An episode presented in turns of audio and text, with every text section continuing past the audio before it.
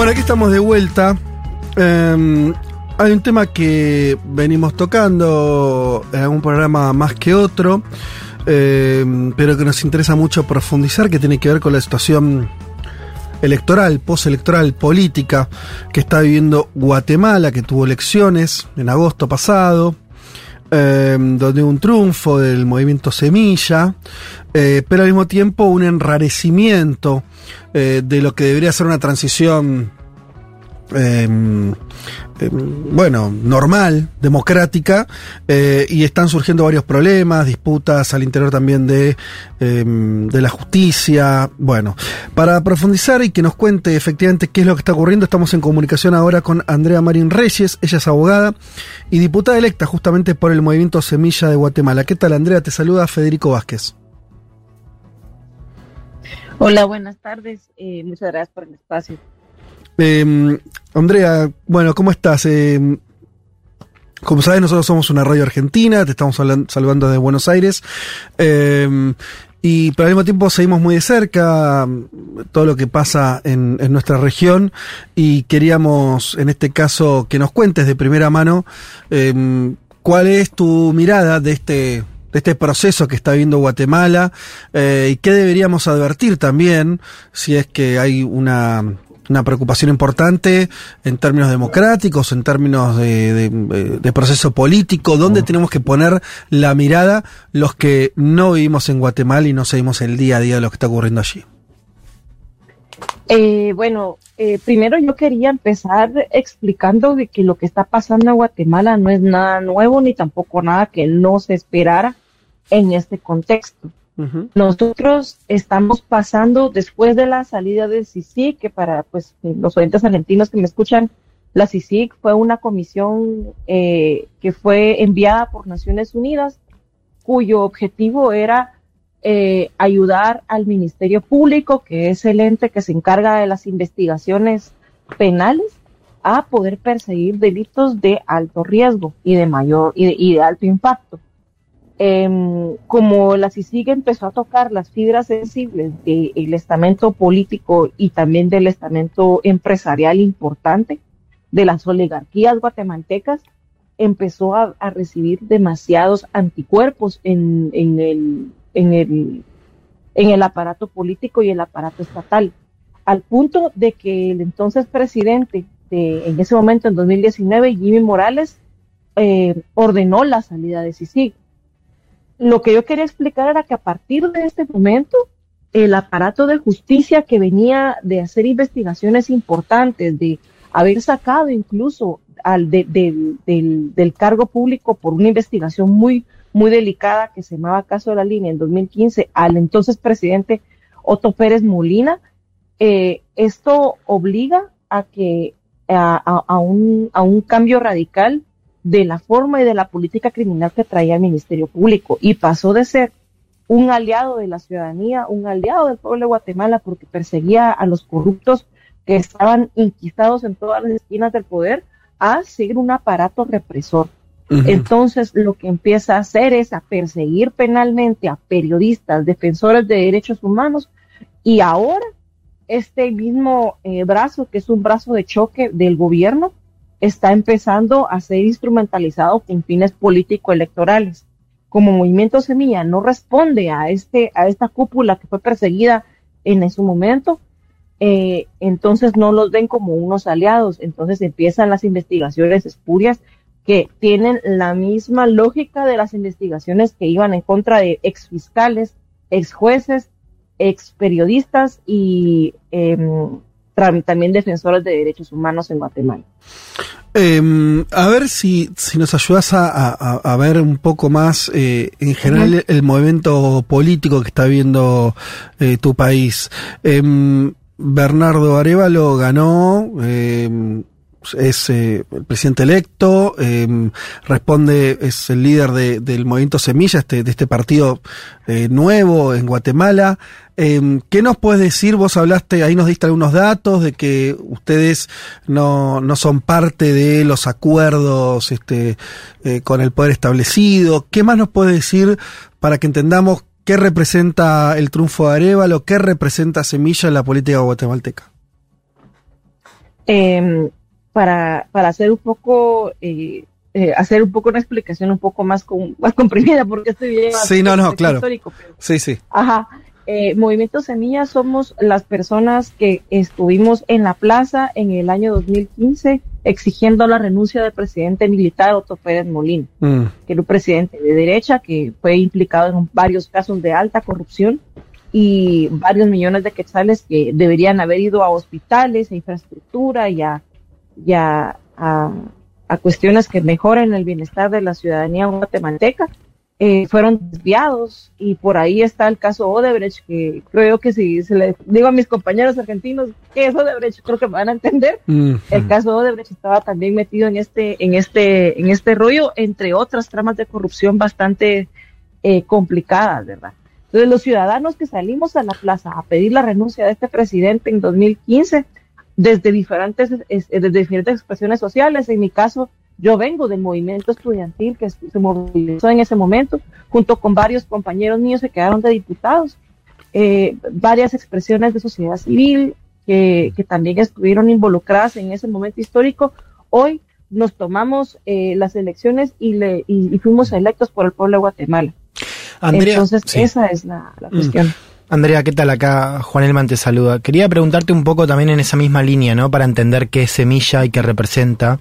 Em, ¿Cómo se identifican regionalmente, ¿no? Porque nosotros vimos en Centroamérica, por ejemplo, a Xiomara Castro, eh, ¿no? En Honduras teniendo un posicionamiento quizás más favorable al de ciertos progresismos en América Latina. Eh, te quiero preguntar si ustedes tienen contacto, si sienten parte de, de, esa oleada y en todo caso, ¿cómo, cómo definen un poco su política exterior? Eh, nosotros sí nos consideramos eh, socialdemócratas, progresistas, eh, pues el partido es amplio, ¿verdad? Hay personas que, responden a todos los intereses ideológicos, pero en términos muy generales somos personas progresistas que tenemos esa mirada de defensa y de, de, defensa y de adquisición de derechos y de derechos humanos para la ciudadanía y también la búsqueda de un estado de bienestar para que nuestros connacionales no tengan que emigrar, para que podamos tener servicios públicos en Guatemala. Andrea, te saluda Juan Manuel Carg. Te pregunto puntualmente, vinculado a lo que te consultaba Juan Elman, sobre la participación de Bernardo Arevalo en este momento en el encuentro del el grupo de Puebla. Arevalo se va a anclar eh, ideológicamente dentro de este bloque de mayoritariamente expresidentes y algunos mandatarios eh, progresistas. Y además, te lo hilo con eh, una noticia de los últimos días que conocimos que tiene que ver con em, la transición en tu país, donde el propio presidente dice que se va a hacer con la metodología propuesta por ustedes. ¿Qué significa esto? Eso quiere decir que tiene que haber condiciones institucionales para poder garantizar que la transición tenga eh, esas condiciones mínimas. Estamos pensando en, aparte de una metodología de transferencia de información y también negociaciones que van desde el presupuesto de la República hasta las condiciones en las que estamos recibiendo el Estado de Guatemala, también pasa por la negociación también de eh, iniciativas de ley que el propio partido oficial está poniendo en la mesa que van en detrimento de la institucionalidad. Eh, una ley de amnistía para los militares que fueron violadores de derechos humanos en, en tiempo de la guerra, por ejemplo, o una eh, ley que propone dar el control absoluto del, del organismo judicial a la presidencia y a la Corte Suprema de Justicia va en contra de esas condiciones que nosotros estamos planteando para la entrega del Estado en, el próximo 14 de enero. Ustedes son claros, Andrea, en decir que la Fiscalía está detrás del proceso destituyente contra el actual mandatario electo Arevalo. Yo te pregunto puntualmente por el presidente Yamatei, porque en un momento él parecía abrir las puertas a una transición, Después ustedes denunciaron también que la desestabilización tenía que ver con algún sector del propio gobierno. ¿Qué responsabilidad le asignás a Xiamatei dentro del momento actual que está viviendo Guatemala de incertidumbre de cada, de cara, digo, a una asunción presidencial que encima es en largo tiempo, ¿no? En enero del año próximo. La verdad es que nosotros vemos, o por lo menos yo percibo que, el, presidente Yamatei ha estado actuando con, con dos caras, digamos una que tiene toda la intención de poder entregar el poder eh, en las condiciones en las que está dejando y otra que tampoco tiene demasiadas ganas de que esto realmente pase, porque por lo menos por omisión, y es cuando menos por omisión que podemos percibir de que el presidente Yamatei no está haciendo los esfuerzos suficientes para que se garantice ese traspaso del poder el 14 de enero. Y también que está por lo menos, eh, se percibe que está involucrado desde las sombras eh, un personaje que se, se le atribuye que es su pareja sentimental, que es Miguel Martínez, ¿verdad? que eh, es desde estas esquinas que nosotros podemos ver que están tratando de boicotear este, este, este traspase de, de, poder. Estamos hablando con Andrea Marín Reyes, abogada diputada electa por el Movimiento Semilla de Guatemala. Eh, te llevo ahora a, que nos adelantemos en el tiempo, pensemos más allá de todas estas cuestiones que por las que están atravesando, eh, como, como charlaban recién con Juama de, la, de esta transición tan complicada. Una vez que sean gobierno, que te imaginas, eh, y tomo también lo que te preguntó Juan respecto a los, a, los vínculos o la mirada de mundo que tiene Semilla y Arevalo, ¿por dónde ves que va a pasar, eh, si tuvieras que expresarlo en políticas públicas, en iniciativas? Em, ¿Por dónde iría el intento de, de gobierno que van a encarar a partir del año que viene? Es, por un lado, existen planes muy serios sobre la, una construcción de un Estado que no existe y que fue terminado de desmantelar a partir de la pandemia.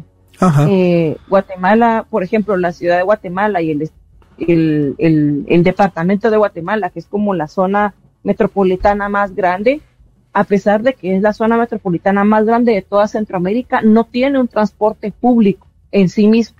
Tiene buses privados que funcionan con cáscaras de, de, de transporte público y que para personas que no tienen vehículo lo que significa es una inversión en una moto y eso significa en accidentes y eso es un problema serio también en términos de tráfico. Nosotros es cosas tan pequeñas como esa, que son como básicas, de tener por lo menos un transporte público digno, es una eh, eh, es parte de la de la de, de, de, los cimientos que se quieren empezar a implementar.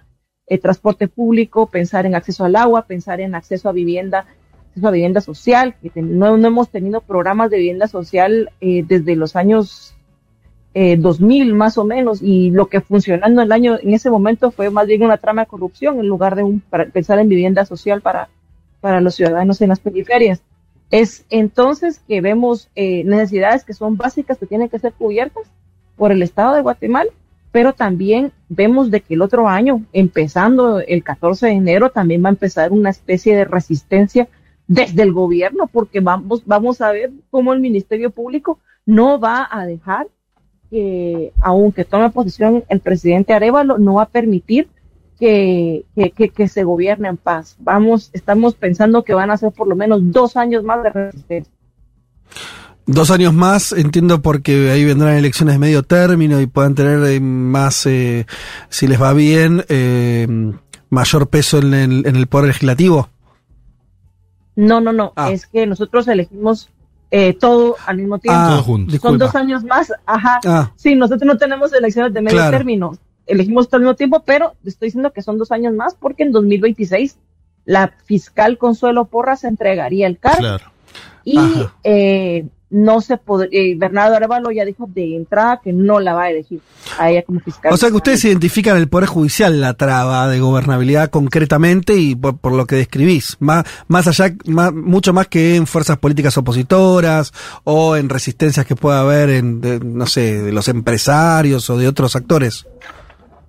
Eh, creemos que la principal, el principal problema y probable, tal vez el más grande, y es una, una de las iniciativas de ley que tenemos que también discutir seriamente, que es la ley orgánica del Ministerio Público para mm. poder permitir un poquito más de movilidad en el, en el cargo del fiscal general para que no pase lo que está pasando con esta señora.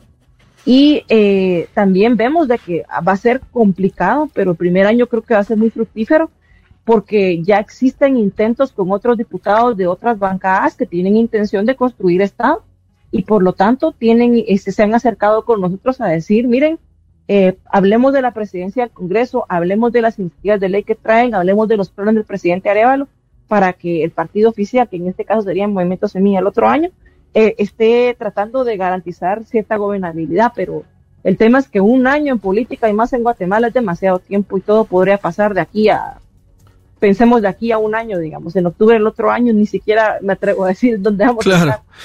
Em, Andrea, te hago la última pregunta, por lo menos por mi parte. Ustedes, eh, mm, Guatemala tiene frontera con El Salvador también. ¿Cómo ven ese proceso que se discute mucho a nivel regional? El gobierno de Bukele, que tiene eh, bueno, sobre, sobre, hay distintas miradas, algunos lo ven como un gobierno este, meramente represivo, otros, le, otros eh, lo ven como un gobierno que logró sacarse encima un, mal endémico que tiene El Salvador respecto a, al crimen organizado, a las maras más precisamente. Eh, ¿qué, ¿Cómo ves ese proceso? Eh, bueno, eh, solo quiero decir que también las maras es un fenómeno regional. Está presente en Nicaragua, en Honduras y en Guatemala.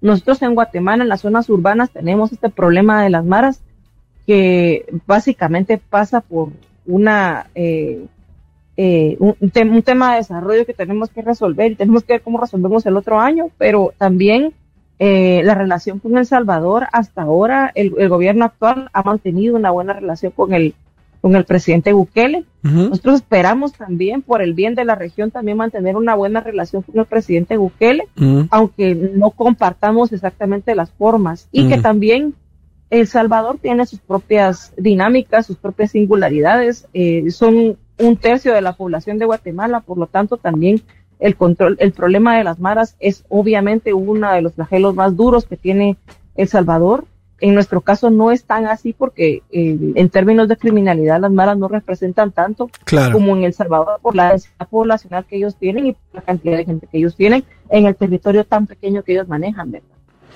Eh, y por último, en realidad esta era mi última pregunta, eh, el lugar en Guatemala de, la población indígena, que es muy importante, ¿qué, cuál es eh, la participación o no que tendría ese, esa, ese sector, que además tiene eh, sus organizaciones políticas y demás, eh, en, este proceso. Pues nosotros lo consideramos, para empezar, si los consideramos como aliados a, a las autoridades indígenas ancestrales que están organizadas en los diferentes territorios.